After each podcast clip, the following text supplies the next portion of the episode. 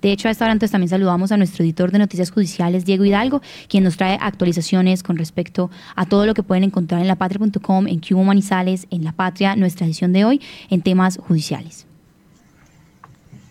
Sofía, con los buenos días para usted, para todos los oyentes de La Patria Radio, nuevamente una semana, un fin de semana cargado de noticias, una semana que comienza eh, también me imagino que va a ser muy movida como siempre, nunca falta la información de general. Eh, le cuento pues que tenemos temas muy diferentes hoy en las ediciones de La Patria IQ. Le cuento por el lado de La Patria, tenemos la historia de seguimiento al caso de, los masacrados en, la, en una vereda de Santuario Risaralda, donde al parecer habría dos caldenses entre las cuatro víctimas. Una ya fue, ya fue identificada, que es un muchacho de Anserma, pero la otra está en Vilo, que sería un muchacho que le dicen Pipita, de 38 años, natural de Belalcázar. La familia asegura que está entre los muertos porque eh, alguien de santuario, de autoridades, intercambió información con la Secretaría de Gobierno de Belalcázar y le pudieron confirmar que se trataba de él a través de una foto que habían visto eh, al muchacho entre las víctimas. Sin embargo, Medicina Legal todavía no ha identificado a esa persona plenamente. El papá habló con nosotros, tuvo un diálogo ayer con nosotros telefónico y nos contó algunos detalles de por qué creen que se trate de él y él que estaba y su hijo que estaba haciendo en ese sitio. Pues dicen que es un lugar muy peligroso, que ellos en varias veces trataron de buscarlo y les decían que no podían buscarlo. Mejor dicho, es una historia ahí muy triste para esta familia que sigue con la incertidumbre de saber si su hijo está vivo o muerto.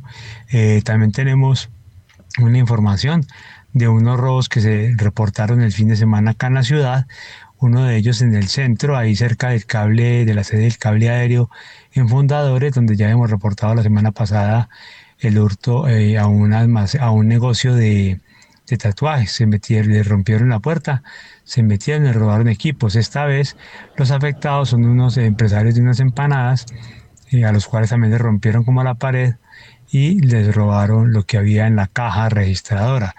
Eh, pues la gente pide mayor seguridad, mayor presencia de la policía y atribuyen los hechos de inseguridad a eh, la presencia de habitantes de y en la calle. Pide mayor control para esta situación. Y el otro hurto que, nos reportan es del viernes pasado en la tarde sobre el sector del multicentro Estrella. En una entidad bancaria, alguien, una mujer salió al parecer con 28 millones de pesos que retiró, e iba con su novio y fue abordado por unos sujetos que armados la, la intimidaron y le quitaron el dinero. Y de esta manera pues, estuvimos hablando con las autoridades sobre ese caso. No hay, no hay todavía denuncia, o hasta ayer no había denuncia de la víctima y se investiga pues a ver qué, qué pudo haber pasado y cómo se dieron los hechos, porque ocurrieron pues en plena tarde de viernes eh, en una avenida principal de la ciudad. Como hecho lamentable el fin de semana tenemos la muerte de una joven de 30 años en una motocicleta Biwis que se desplazaba de Manizales hacia Medellín y en el sector de la entrada al túnel de Irra, ya casi llegando a la Feliza, eh, al parecer perdió el control del automotor cuando golpeó contra eh, un borde de la carretera, el borde derecho de la carretera y lastimosamente pues perdió la vida. Se trata de Estefanía Londoño Sánchez, así logran identificarla luego de la necropsia de medicina legal realizada acá en Manizales. También tenemos la, una nota, una captura de una mujer que eh, estaba pagando una pena de, prisión, en prisión domiciliaria por eh, por eh, porte de estupefacientes, venta de estupefacientes. Sin embargo, como que no le, no le importó esta situación y siguió delinquiendo. La autoridad le hicieron un seguimiento y ella seguía vendiendo por la ventana de su casa la droga, eh, pese a que tenía una medida o ya estaba pagando una condena.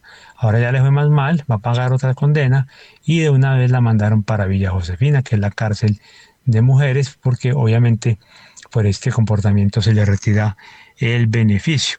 Y ya lo que tiene que ver con el cubo, en el cubo tenemos ya unos temas diferentes.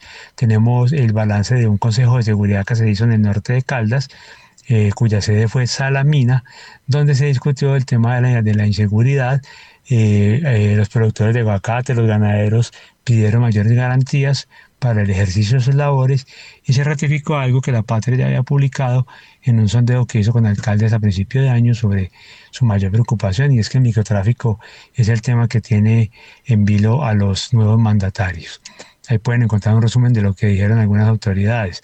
También tenemos la historia de, cuatro familias eh, caldenses de cinco jóvenes que están detenidos en cárceles de El Salvador. Eh, ellos dicen que se fueron a buscar mejor futuro y terminaron capturados eh, supuestamente por pandilleros, pero luego les metieron delitos como lavado de activos, concierto para delinquir y otras situaciones. Están clamando al gobierno nacional, al gobierno Petro, que les colabore con la deportación de estas personas o que les ayude al menos a comunicarse con ellos, porque muchos de, de estos muchachos están detenidos desde eh, junio del año pasado y que no han podido comunicarse con ellos, ni siquiera los abogados han podido acceder. Lo que sí es que les piden que manden cada 15 días un paquete con diferentes elementos de aseo, cosas que necesitan los jóvenes allá y que les cuestan casi 700 mil pesos.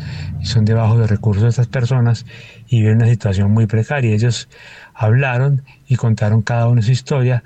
Ahí la pueden encontrar en la web de la patria y la pueden encontrar en el impreso de Cubo. Y por último, tenemos una nota de unas personas que fueron capturadas también por el sector del túnel de Irra cuando eran estaban haciendo el delito que se llama defraudación de fluidos, que es cuando se roba energía. Ellos lo hacían a través de algunos elementos como transformadores, mangueras, eh, cables eh, que usaban para poder eh, practicar la minería ilegal sin pagar la factura de la luz los pillaron, les decomisaron todos los elementos y quedaron judicializados. Fueron tres las personas detenidas por esta situación. Sofía, como está muy surtida la información, esperemos que la gente visite la página, compre la patria, compre el cubo y pueda estar, como siempre, mejor informado a través de nuestros medios de comunicación. Por ahora, eso es todo de lo del día y estamos pendientes durante la jornada de las novedades que se puedan presentar. Un saludo para usted, para todos los oyentes, lectores y para la mesa de trabajo.